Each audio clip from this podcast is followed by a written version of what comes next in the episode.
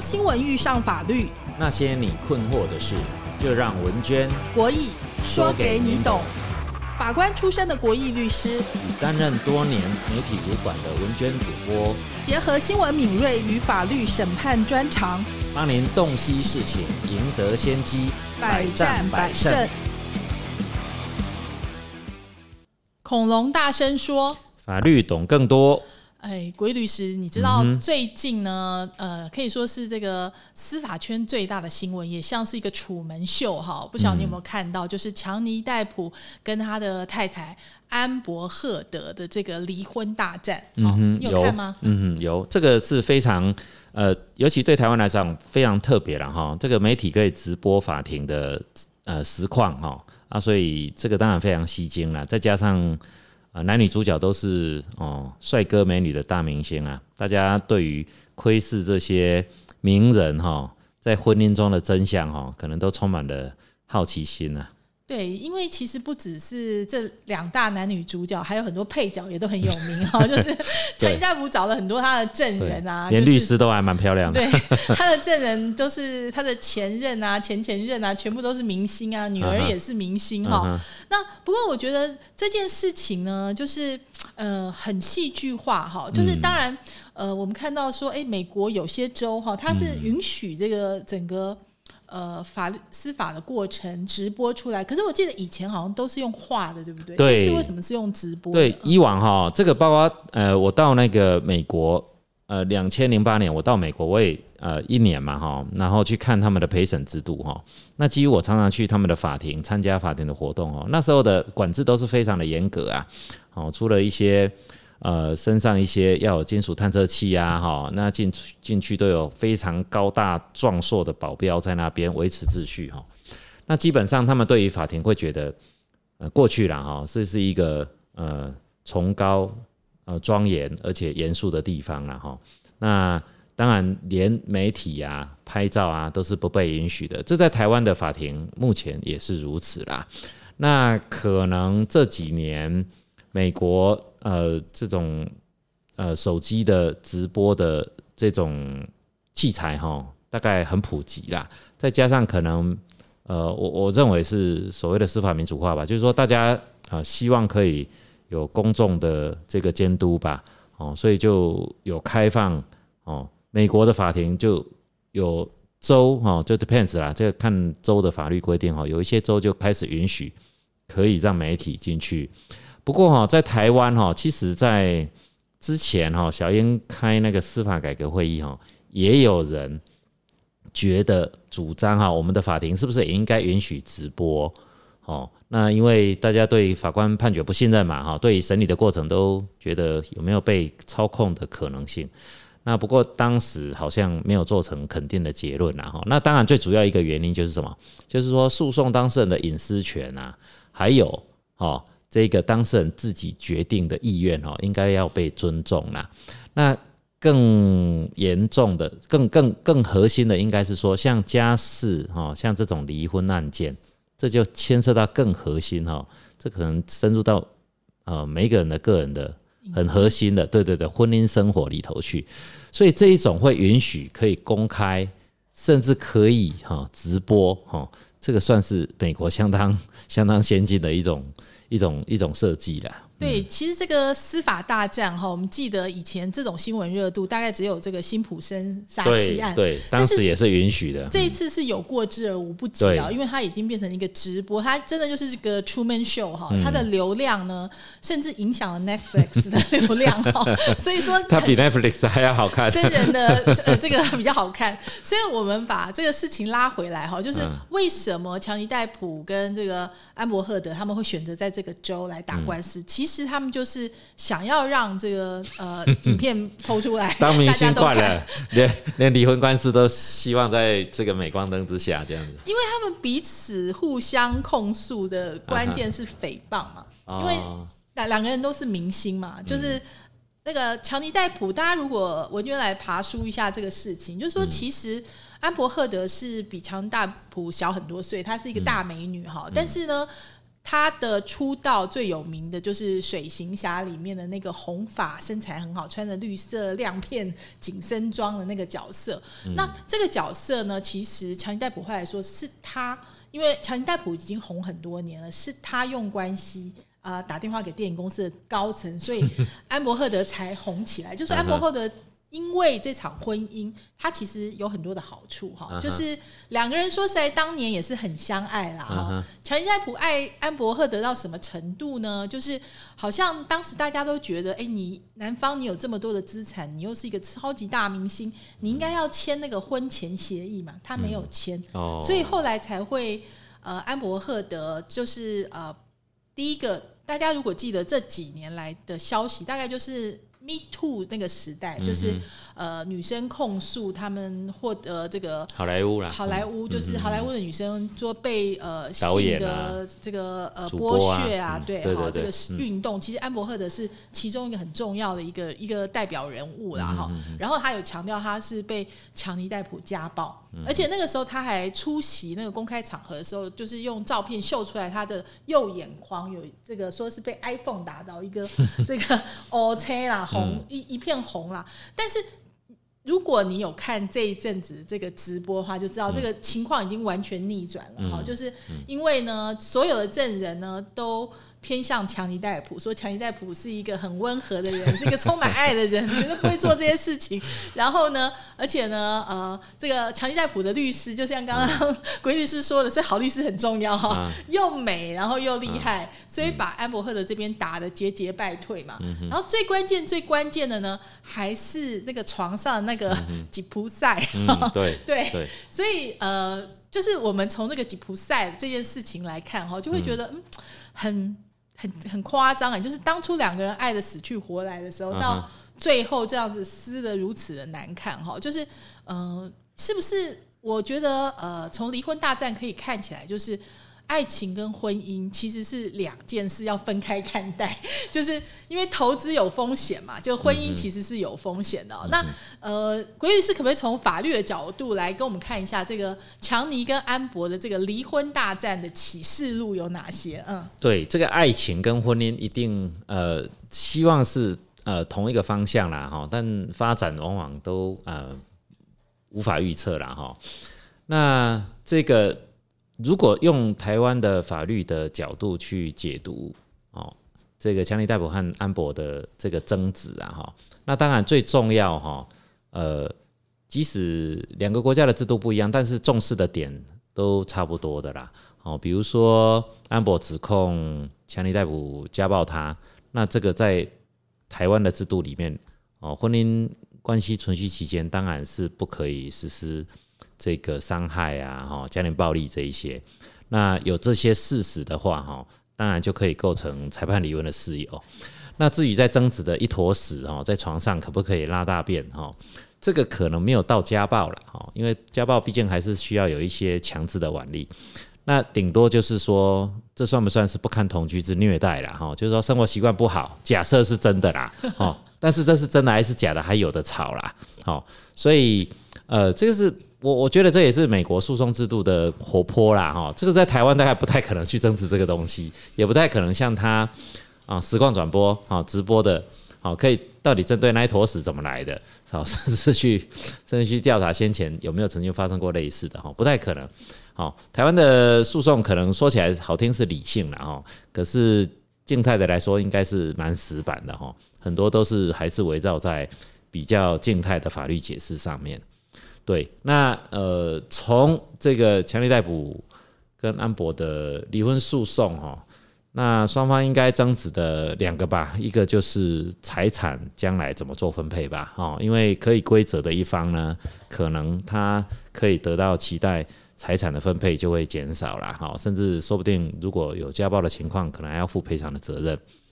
那另外一个可能应该就是名声了。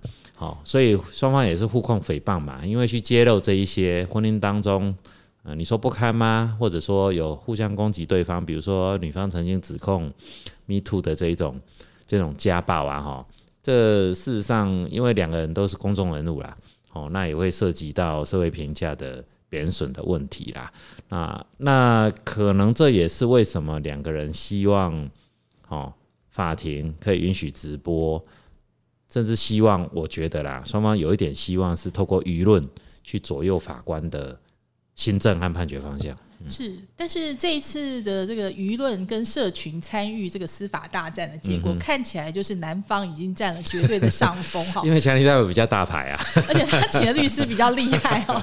我们现在就讲一下细节，那个吉普赛哦，就是因为呃安伯赫德他强调呢，这个是强尼戴普的狗的大便嘛，说他是。结果大家发现说，这个约克夏犬只有两公斤哦所以就是有点夸张。就是他提出的种种种证据，最后都纷纷被打脸嘛。就比如说，他说这个呃。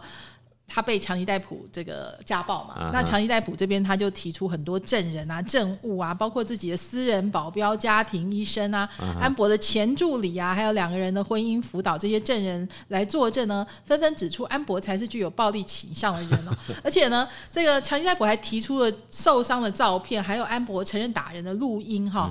然后呢，所以这个事情也让人蛮惊讶的，说哎，这个家暴通常是男生就是。家暴女生的比例比较多，那我们误以为的 stereotype 刻板印象是这样，但是其实女生家暴男生也是有的。那从台湾司法实力上面来讲，也有这样的情况吗？有啊有啊，太太也可以家暴先生对，所以真的现在是女男平等啦。这个养小三也不是只有男生的专利嘛，我们都知道现在小王的比例其实也不会输给小三的比例嘛。那家庭暴力其实也是啦，只是说通常啦哈，因为。男性跟女性有生理上还是有呃，大家基本的一个差异性啦，哈。那再加上可能呃，应该是雄性的性的这种呃人格吧，就呃，你说具有比较外显的、比较呃，一般我们的的自私的啊认知，好像认为比较具有攻击性。可是实际上在婚姻生活当中，我我觉得倒倒未必哦，纯粹就是看双方的。呃，应该是性格啦，还有冲突的呃处理的态度啦。有时候被家暴的未必未必是一个弱势哈，也许他只是对于冲突的处理态度的不一样啦。所以，我我觉得这也不百分百就是说一定家暴存在在男对女啦哈。当然，我们比较常看到的情况是这样。那 maybe 是因为嗯。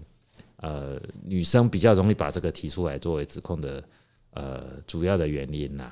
对，不过这中间我们也知道啊，家暴其实是要靠证据的。对，台湾的大概就是会去医院验伤，一定要的。那不过在这个强尼戴普跟安博赫德的例子哦，就是安博有出示照片嘛。嗯。那可是强尼戴普那个律师很厉害，就是安博的律师那时候就说：“哎，为什么安博前一天这个脸上有 O C 嘛？哈，但是后一天还可以。”光鲜亮丽的出席那个公开场合，然后呢，他手上持有一个这个遮瑕膏的产品，说就是靠这个呀。然后呢，强尼戴普的律师就。出来说这个产品在那一天还没有 出产，对，就是说他很厉害，就是种种打脸这样。所以从这个例子可以看出来，这个好律师很重要，对不对？对，美国的法院哈，他们特重去强调那个推理的逻辑啦。那像这种情况哈，在台湾哦就比较没有那么，也就是说，他法庭的活动没有那么活泼。那如果说只是出示这个这个淤青的照片哦，通常。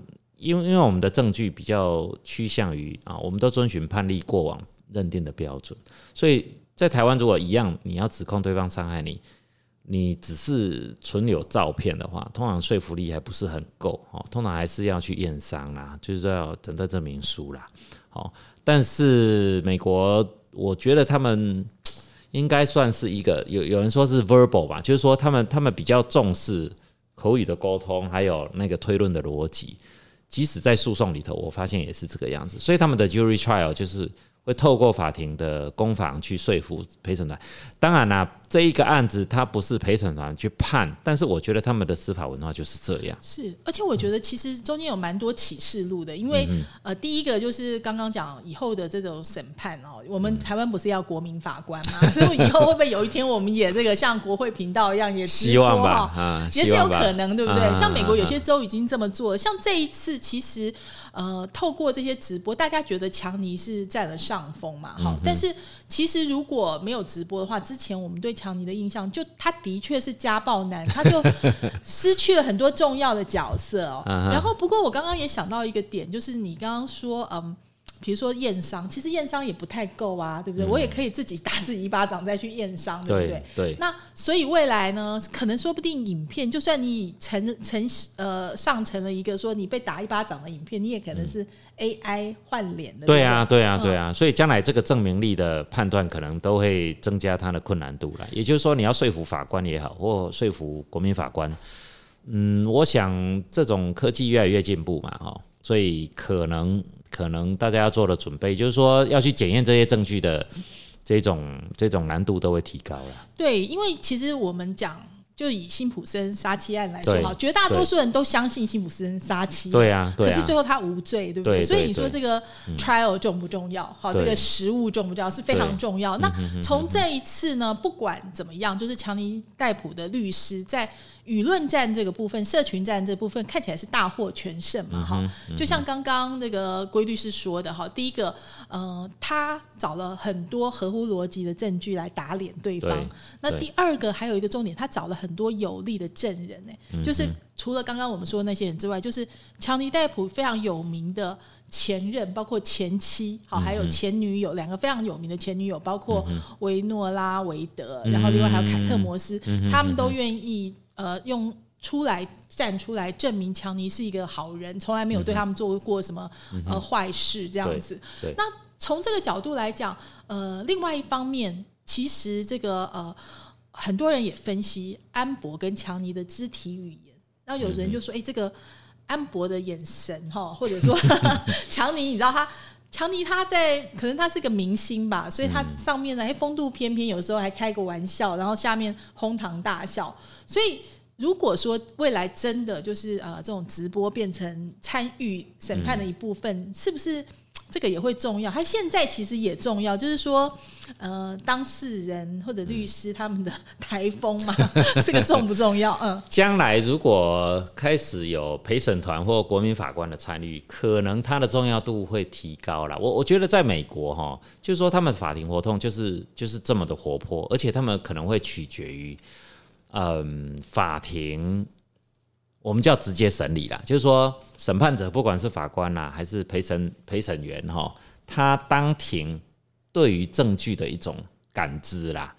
但是在台湾的诉讼制度，就目前来说都是属于比较静态的，所以呢，在台湾的法庭哦，离婚诉讼不太可能哈出现说。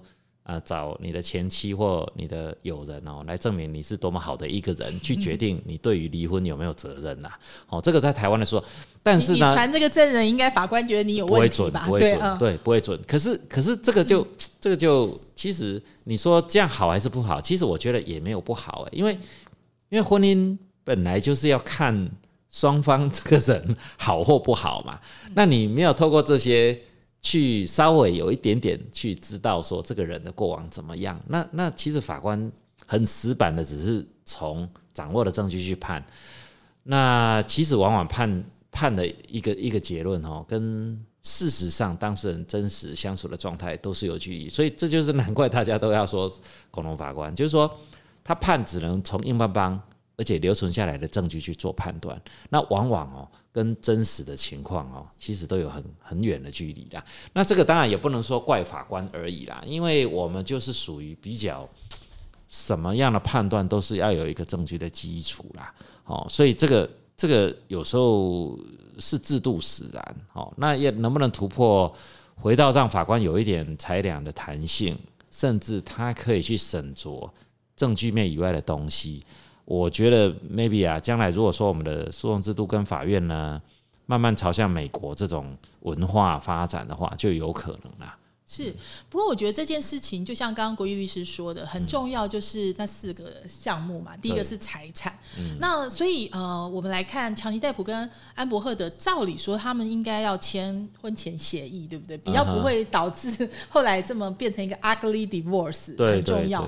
那我们就联想到另外一个也很像连续剧的一个离婚案件，的明星名人们的例子，那就是台湾的那个大 S 跟汪小菲的离婚哈，因为这真的是一个连续剧，大概已经这个已经不晓得第几集了。最新的这一集呢，就是有狗仔呢秀出了汪小菲。婚内出轨的照片，就是他不是呃，就是离婚之前其实就有外传，就狗仔一直说他们有拍到，就是汪小菲跟他的女朋友就是张颖颖好的照片，但是以前以前都没有拿出来实际的照片，今天呢就是。真的拿出来了，就他们在 KTV 里面的亲密照片哈。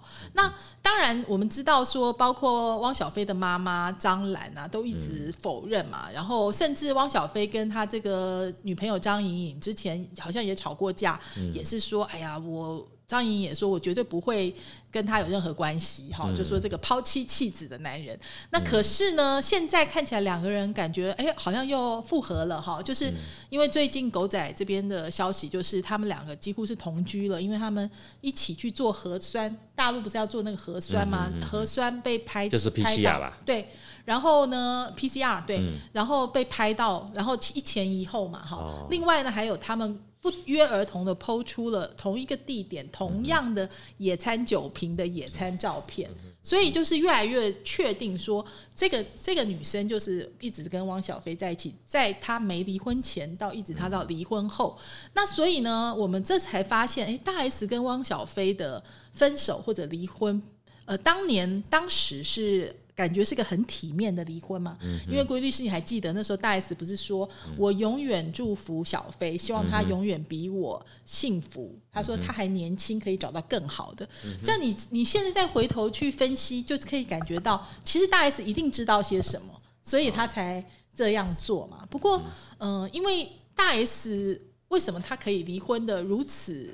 果决，或者说有底气，可能跟他的这个财务财产独立是有关系的，对不对？所以，我们从这个角度来看的话，就是因为大 S 跟汪小菲是闪婚哦，他们的离婚看起来好像。也是一刀两断，非常干脆耶。虽然呃有财产，然后但是呃就是小孩的部分，就是反正就是在台北跟着跟着大 S 啊。那国律师，那从台湾的这个法律上面，你你怎么看呢？这这一对啊？对这个外遇，大概呃是最常看到这个离婚的原因啦。哈，那这个性的忠诚当然是婚姻的本质啦。哈。那除非啦，哦，除非我们对于一夫一妻制哈的这个这个设计哈有了改变啦，否则基本上婚姻的忠诚还是基本要求啦，哦，那但是爱情的本质呢，就是会褪色，这是没有办法的事情。所以呢，一旦有了出轨，其实我想不是大明星会出轨啦，一般我们的呃这个叫什么市井小民啊，我们也都是凡人嘛，哈，那爱情的。这个热力啊，费洛蒙消退之后呢，这个到底还能够维系多么长的这个互相扶持哈？真的就要看互相对于婚姻的认同和经营了哈。呃，婚姻哦是一个真实的生活过程嘛，但是我们在步入婚姻之前哈啊，对于爱情的憧憬啊，往往都是期待非常。这一个美丽的一个泡泡，让我们进入快乐的生活嘛，哈。那呃，金马奖啊，得很多提名的这个月老哈，就是九把刀最浪漫的这个作家哈，他这个电影啊，也给我们诶蛮好的一个浪漫的想象了哈。这个一个承诺竟然可以跨越前世今生哈，那甚至期待有一万年不变的承诺。但真相往往都不是这么样的美好嘛，哈！进入婚姻之后呢，哦，这个柴米油盐酱醋茶啦，哦，甚至呢，呃，撇开不要说外遇的问题，哈，那财产、子女啊，甚至终老之后的照护，哈，所以我们有看到最近一个很有趣的新闻，哈，就是说有一个护理师啊，那五十岁美魔女的身材。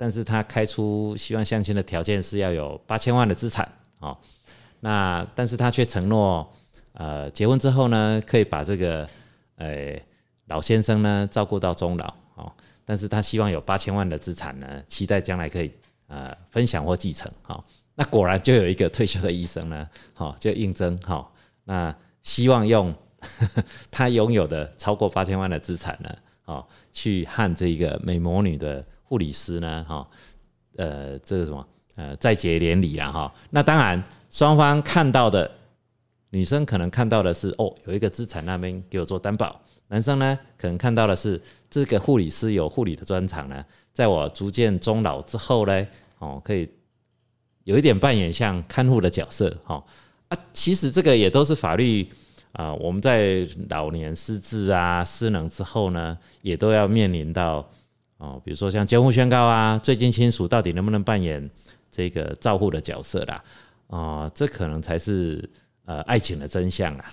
我觉得其实爱情跟婚姻应该是两件事啊。不过刚刚规律师举的例子，我觉得蛮好的，就是大部分人呢都希望就是呃，因为爱情走入婚姻嘛，哈，就是嫁给爱情是一件好事嘛。我相信刚刚那个强尼戴普跟安伯赫德也是这个爱的死去活来，或者大 S 跟汪小菲更是闪婚嘛，哈，就是。大 S 当年说看到汪小菲，就是马上就觉得就是这个人，他就是我未来的老公。但当他们的婚姻也持续了十年啦，也不能说他们不努力啦。就是刚刚有讲到嘛，其实他们主要是因为疫情的关系，就是等于远距。然后另外呢，还有观念的不同嘛，哈，就是这还有政治立场等等，都影响了哈，就是他们的恩爱的程度啦。哈，那不过就是如果讲婚姻，它其实跟那个。投资有赚有赔有风险，就是 大家要自己这个来评估。我觉得是很类似的，但是讲那个护理师的例子呢，因为比较觉得，嗯，好像你也可以从这个角度来切入，就是因为呃，一个专属的特别护士哈，就是一个月是三十万嘛哈。那如果以这个医师哈，他六十几岁嘛，对，他假设他可以。平均年龄未来可以活到这个一百岁的话，哈，他这个每个月三十万来请一个八千万够不够？对，你可以去算一下数学，算一下，哎，说不定这个 还还不错，对，更你请不到哈，这这个终身的哈。但是我觉得说，如果只是从这个呃有价啦交换来看这个婚姻与爱情这件事，又觉得好像太功利，哈。那不过我们还是要回头讲说。呃，当然，就是结婚的时候都希望奔着一辈子去嘛。但是事实这件事情，就是当你结婚越久，那可能费洛蒙或者脑内啡啊这些荷尔蒙的因素会消退了哈。那剩下来是感情，或者说是就像一个合伙企业哈，家庭是合伙企业，然后你们有共同的资产，然后有共同的孩子。那怎么要分的话，怎么样和平分开？还是说，哎？不和平分开的情况之下，应该怎么做？那就跟公司解散清算一样。对，所以现在的重点是说，呃，大家要很清楚这件事情。那呃，我刚刚讲说，大 S 为什么可以这么任性？就他说离就离，哈，可能是跟他财产他是独立是很有关系的。对对对，也是经济的强者啦，所以就比较不会拖。呃，歹戏拖棚啦，大家可以比较快的切开，就分得很清楚就对了。反正我也我也不不不贪你的，那你也就是放我原先自己婚前赚的归我这样子，可能是这样子啊。不过大家很令人意外的是。你已经离开油锅嘛？怎么这么快又跳入火里？就是 大家本来以为说，哎，你已经好不容易离婚了，就他马上马上就再婚了，而且他再婚的对象呢，是一位韩国前明星，也是他的之前的初恋情人，叫做具俊晔嘛。那比较特别是，他也是在疫情当中哈，就是因为具俊晔他。呃，没有办法来到台湾嘛，所以他必须要是戴斯的老公的身份才才可以来台湾依亲，所以他才可以跟戴斯真的实体恋爱，不然他们都一直视讯嘛。那所以，规律师，如果你从这个我们讲这个大 S 跟具俊晔的这个闪电再婚的这个情况来讲，哈，就是你怎么看待这个再婚人士的建议？就是给他们的建议是什么？嗯。对，这个已经逃离了这个火坑哈，又要投入另外一个，这也不一定是火坑啦，可能我刚开玩笑的啦。我是觉得第二次的婚姻哈，说不定会比较诚实务实的哈，就像那个那个护理师在征婚一样哈，就是说会会选择自己需要的特质吧哈，这也未必是面包而已啦，不见得是钱而已哈，那也许。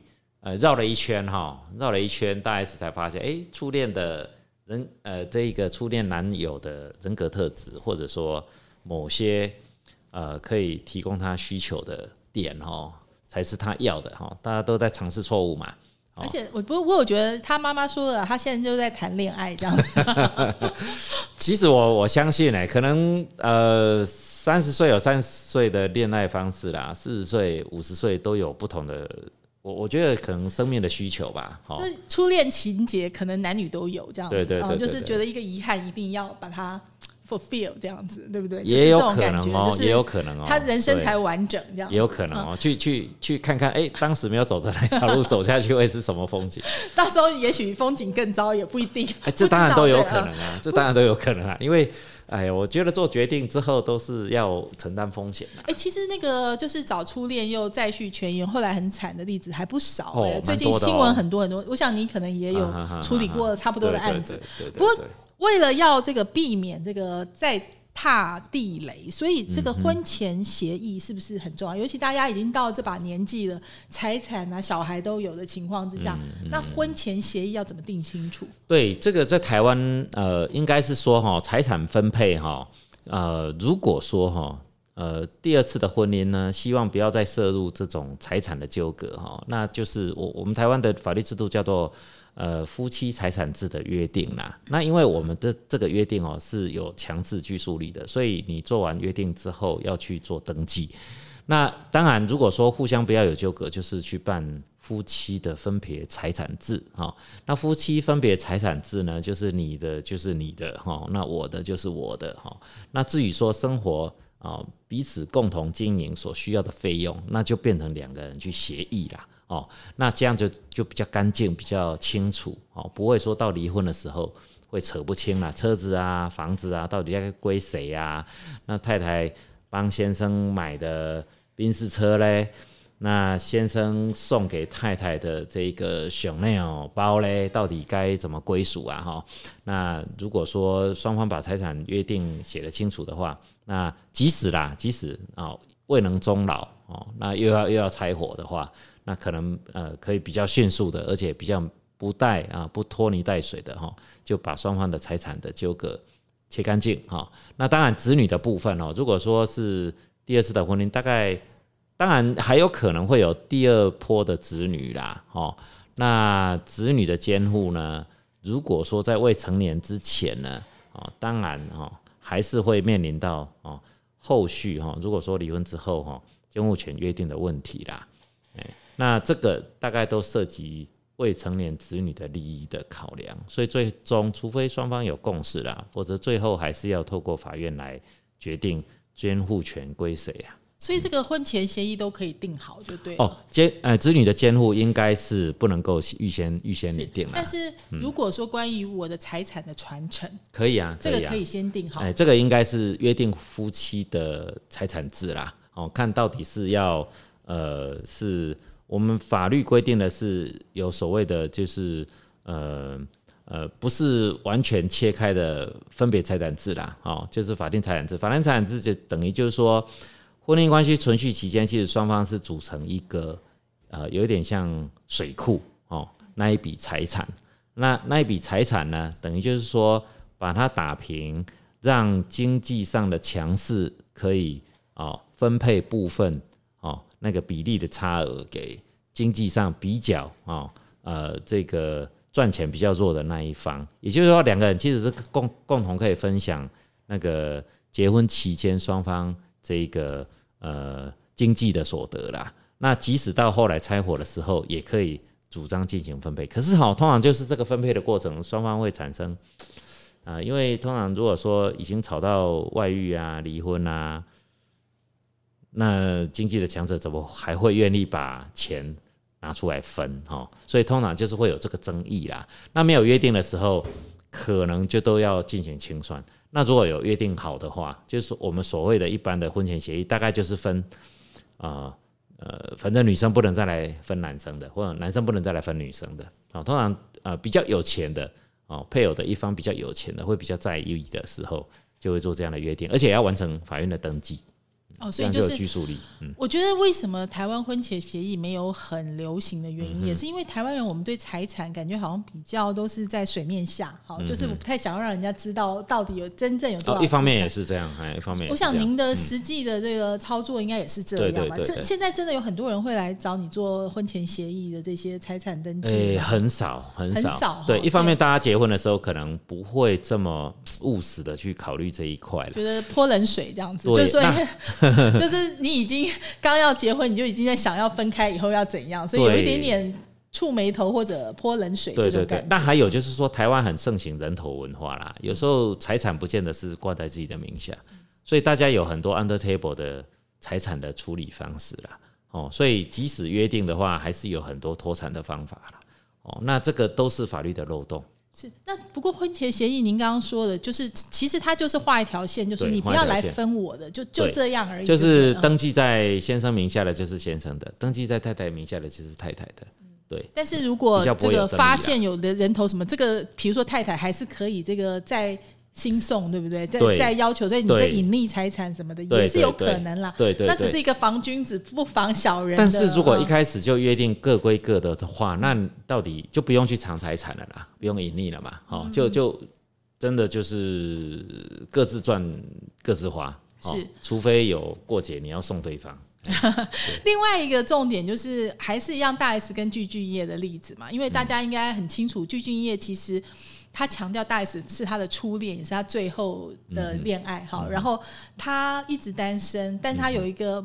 母亲跟母亲一起住在这个汉江旁的这个豪宅里面哈，但是那也是他最大的财产。那可是呢，嗯、因为我们看过韩国的综艺节目嘛，就是其实就是他母亲非常爱这个儿子，担心他，所以每天早上会起来帮他做很丰盛的早餐啊，就是所以呢，呃。大 S 的妈妈在接受访问的时候也有讲说，这个因为具俊晔现在离开台湾了嘛，哈、除了去美国表演之外，也要回韩国嘛，就是、呃总要陪妈妈，不然大 S 妈妈就说这个等于把人家儿子抢过来也不好哈。那所以其实我们也想到这件事，因为其实大 S 跟他妈妈的感情也很好哈。然后所以关于这个呃孝养家人的部分，就是怎么样跟另一半来协议，婚前协议也可以谈这个部分吗，就是孝亲费啊什么的。呃，应该是说哈，台湾的观念叫做抚养义务啦。哦，那呃，结婚之后，当然对于互相对于对方的直系尊亲属，就是父母啦，其实都因此而负有抚养义务。那不过哈，台湾的制度哈是有一个线在那边，就是说这种抚养的责任哈，伦理上我们当然做子女的都要去啊略略略略表心意嘛，每个月有一孝亲费。但法律的责任面哦，应该是说哈，呃，这个父母当他自己没有办法呃支持自己生活的时候，不管是经济上的或物理呃实际的照护上的，这个子女他就要承担照护的责任。那配偶当然更不用说哦，所以其实征婚去征护理师，这征到了，只是说他有专业能力，即使不是护理师的配偶哦，事实上也互负扶持的责任，这都是法律上的义务。不不扶持的话，是会有遗弃的刑责哦不。过我老实说啦，就是护理师开出八千万的条件，这件事情，就算真的两个人结婚了，可嗯能那个财产的问题也是蛮多。比如说，嗯、这个医师的财产要不要呃给护理师这件事情，所以这个就涉及到他们要不要约定夫妻分别财产制对。但是即使约定了啦，只要这个婚姻一直到终老都没有去离婚的话，那配偶还是可以继承，哦，对还是可以被继承这个后婚的这个先那也要生的财产。证明说这先生不够长寿这样子，要是他非常长寿，也可也其实也差十几岁也也很容易啊，对不对？谁谁先不知道，谁后也不知道。另外还有其实也是啦，其实也是啦。对，另外还有一个重点啊，就是比如说护理师嫁过去，我们不要说他了啊，就是说也许就是哎没有办法一辈子嘛，就是一两年，那其实 就闹翻了。那也也是也是离婚啊，对不对？对那你财产。假设你没有那个分别财产制的话，啊你还是又要清算又又是要清算要又是要清算。所以说如果把它当做一个有价的交换的这个事情，可能要想得更清楚才行。所以你如果要那八千万，可能就要好好的伺候，不要不要 breaking 那个那个婚姻关系。不过因为刚刚那个规律师有讲到最近很夯的那个《月老》这部电影嘛？那因为他其实，因为我们可能大部分人还没有看过或者看过，我们小小爆个雷啦，哈，就是呃。其实他当然九把刀，他所有的创作的原型，因为他是很年轻的时候写的小说啦，几乎都是跟他那个初恋，就是那些年我们一起追的女孩，那个沈佳宜很类似，就是一个功课好的一个学霸女生，然后呢是他永远的白月光哈，都梳个马尾这样子，然后给他一些呃指引，但是呢。呃，说实在，当九把刀他这么多年之后，他也已经面临现实之后，然后你就发现说，他也开始把这个爱情跟现实分得有点清楚。其实，在《月老》这部电影当中，一再的讲一件事，就是说一瞬就是永远，你答应的那一瞬间就是永远。他我会爱你一万年不变，但是爱你一万年不变，不等于娶你一万年不变啊，对不对？后来不是轮轮回转世之后，他不一定会。他的伴侣是他，那个规律是你懂我的意思吗？我懂，我懂。可能缘分还没有那么深呐。对，缘分可能只是 只有一世而已，就一世。对，下一世未必哈。所以，哎，还是有其他辣妹出现，他也是会心动，对不对？所以 真实人生吧。而且是年轻辣妹这样子，所以我觉得，呃，反映爱情，反映婚姻哈，可能呃，也随着。有以前人家说这个从前的人比较单一单纯哈，就是一生一世一个人哈。现在可能呃有一个数字对不对？美国是平均有三段婚姻对对对。现在现在应该年轻人都是统计，就是说有。有有多少炮友了？现在是年轻人是不婚不生，根本不不走入婚姻，走入婚姻已经是 属于已经比较传统了，传统了对，那就是对你已经够负责了，这样子愿意好。那更何况，其实所以从这个角度来讲，强尼戴普也真的是一个传统的一个暖心的暖男。如果从这个角度，从目前出现的，就至少他愿意娶她，然后又呃照顾她，又帮她找角色等等等等。不过。这样的情况最后还是会这个 ugly divorce 到这个程度，就是几乎毁了两个人的事业嘛，哈。但是这件事情给我们的启示录呢，就是嗯，关于家暴的部分，哈，那个规律是有没有什么 什么建议？就是刚刚讲财产啊，讲监护啊，这些子女啊，我们大家都已经讲。那家暴的部分呢？应该是说哈，我们准备进入婚姻，可能都要有这个认知啦，哈。第一个就是，当然就是性的忠诚嘛。第二个就是说，应该是呃互相扶持、和平相处哦。那当然，如果说到受不了的地步，哎，那考虑离婚，这当然也是一种怎么说？就是说公司解散清算嘛。那如果不朝这个方向去走，那互看不顺眼，那实施暴力的话，那这些都会成为呃婚姻的瑕疵啦。好，那一定就保不住婚姻。所以你知道呃。过去大家都觉得男生会打女生嘛，其实现在有些女生很恰，就是会回击打回去，会会会会对，所以所谓这个家暴可能两边都有，对。对，所以要怎么避免这个家暴，就是法律上来讲，或者说要怎么保护自己，有没有什么好建议啊？嗯，呃，我觉得有时候家暴是人格的问题啦，哦，那应该是说看清楚吧。那一旦缔结婚姻之后。有发生这样的问题，保护自己当然是首要了哈。那夫妻本来是互负同居的义务，本来大家共同生活在一起嘛，好才可以互相扶持啊，甚至养育下一代嘛。那我们过去在诉讼或法院看到的例子，就是说，一旦发生暴力的事实啊，或者说一方有施暴的倾向。那最优先保护自己，当然就是离开这个家庭了。哦，那我们后来法律制度有所谓的呃家庭保护令，哦，目的也就是把这个施暴的人驱逐开，哦，使他不能够再接近这个受暴的这个家庭成员。哦，这个不仅止于夫妻哦，连同居的男女现在都是可以用的。所以，哎，对对对，所以只要是类似这样子夫妻亲密共同生活的家庭成员，哈。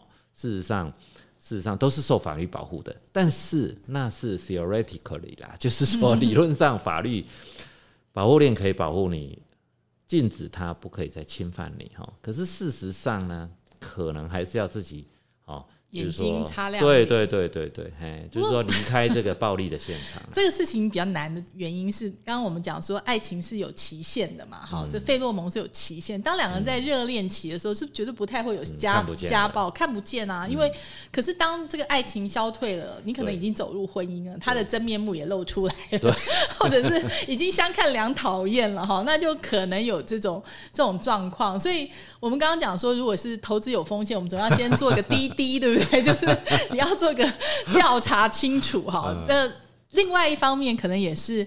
个人的修养啦，就是尽量不要激怒对方吧，到那个会家暴的地步，或者自己的修为哈，对。对，情情绪自己要控管，双方都有责任嘛，对不对？对对对，所以人格特质很重要啦哈，应该是说大家要共同生活的话，不管是找配偶啦，找合伙的事业伙伴啊，甚至我们平常的交友啊哈，我们把它当做闺蜜啊，当做。最好的朋友，可能我觉得人格特质都是一个很重要的指标啦。我突然想到，为什么美国法院他们会？呃，允许传前任、前前任，这是有道理的呀。对，就是去看这个人过往的 record 到底是怎样。因为他爱你的时候，当然不会家暴，但是他就从前任、前前任有没有这样的 record 就知道嘛。对对。所以呃，我们如果像大 S 这么容易 fall in love，因为她长得漂亮嘛，人家 追她的可能性很大嘛，对不对？或者说是像那个强尼戴普跟安博赫德的例子，就是当你在被爱蒙眼的时候，其实。如果真的要走入婚姻，就要更谨慎。就是呃，前任、前前任都可以去了解一下哈，这这是有道理的，有道理的，是真的很有道理。所以呢，就像那个月老电影是很浪漫了哈，就是爱你一万年哈，就是瞬间就是永远。不过真的跨越跨越了这个这个这个。这个时空，对对对对对。可是那只是爱啊，婚姻是另外一件事情。好，今天非常谢谢这个国律师哈，今天这个很有趣哈，从这个婚姻与爱情来谈法律面啊。虽然我们谈的谈笑风生，不过真实走入婚姻人可能是这个血泪斑斑哈，血泪斑斑，血泪斑斑，每一个故事都是这样。对，所以一定要仔细听恐龙大声说哟。好，谢谢国律师哦。啊，谢谢文娟，也谢谢听众朋友的收听，我们下次空中再会了，拜拜。拜拜。